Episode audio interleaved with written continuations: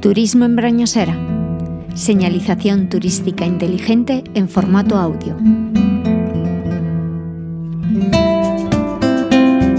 Valverzoso es la última localidad palentina antes de penetrar en territorio cántabro a través del valle de Valdeolea. Con una veintena aproximada de habitantes y con unos 1100 metros de altitud, se despliega en las faldas del Cerro Sestilón, quedando coronado en su parte más elevada por la iglesia parroquial de Santa María la Real, declarada bien de interés cultural.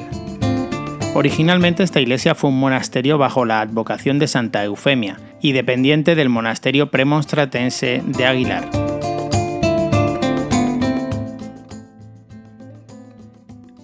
Es en el año 1173 cuando se vuelve a encontrar una mención documental de Valverzoso, pues la última de la que se tenía constancia era de la célebre Carta Puebla de Brañosera en el año 824.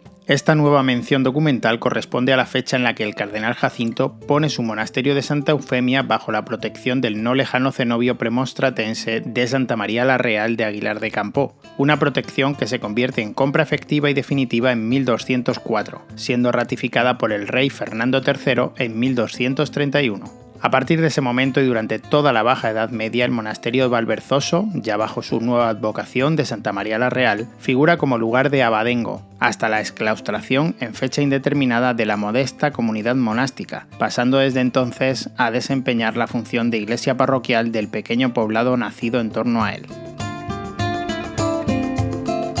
Construida en el siglo XII, esta iglesia es un ejemplo destacado del estilo románico que predominó en la región en este periodo. Consta de una nave única con portada románica orientada al costado sur, un campanario a poniente y un ábside semicircular.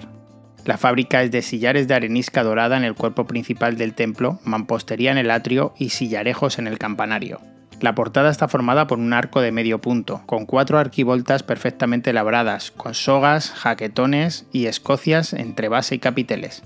La puerta de madera conserva las bisagras medievales. El tambor del ábside, sobre el que sobresalen canecillos de figuras geométricas, está dividido en tres paños por dos contrafuertes. En el paño central y el sur se abren dos ventanas con columnillas ricamente adornadas.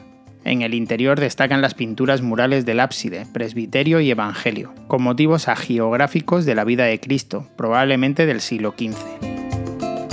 Llama la atención de esta iglesia el hecho de que las pinturas conservadas no se circunscriben exclusivamente a la zona cabecera del templo como en otros de la zona, sino que han sobrevivido también en ciertas partes de los muros laterales de las naves. Así en el hastial del Evangelio se conserva una composición de gran formato en la que, como en San Cebrián de Mudá, se representa una detalladísima Última Cena. Es notable además la talla del siglo XIII en madera policromada con la imagen de Santa María y el Niño que alberga la iglesia, esta imagen fue restaurada en 2008 por el taller de la Fundación Santa María la Real y llevada al Museo Parroquial de Aguilar de Campo. Restaurada dentro del plan de intervención del Románico Norte, descansa ahora en el mismo Museo Parroquial. Puedes ver el interior de esta iglesia en 3D pulsando en el banner del reproductor. Una producción de Radio Viajera para el Ayuntamiento de Brañosera, financiado por la Junta de Castilla y León.